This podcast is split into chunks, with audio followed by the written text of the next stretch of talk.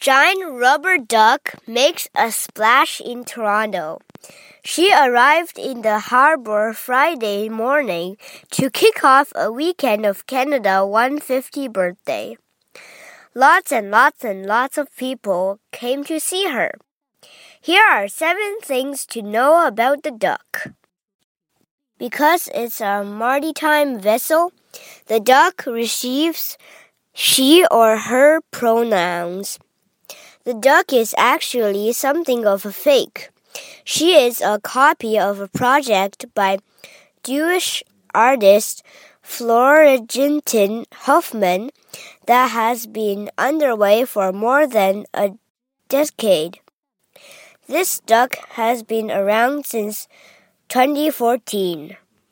This duck, created by Ohio Public Relations specialist Ryan Whaley, is the world's biggest.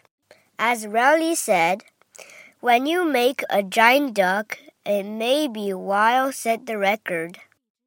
The duck is big. She is six stories high, weighs 30,000 pounds. The duck is high maintenance. She takes two and a half hours to inflate and requires constant air from up to three pumps.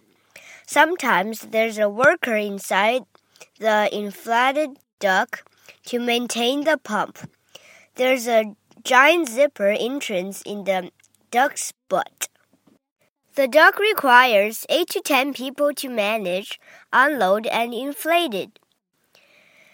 The duck also requires a crane to remove it from its transport truck.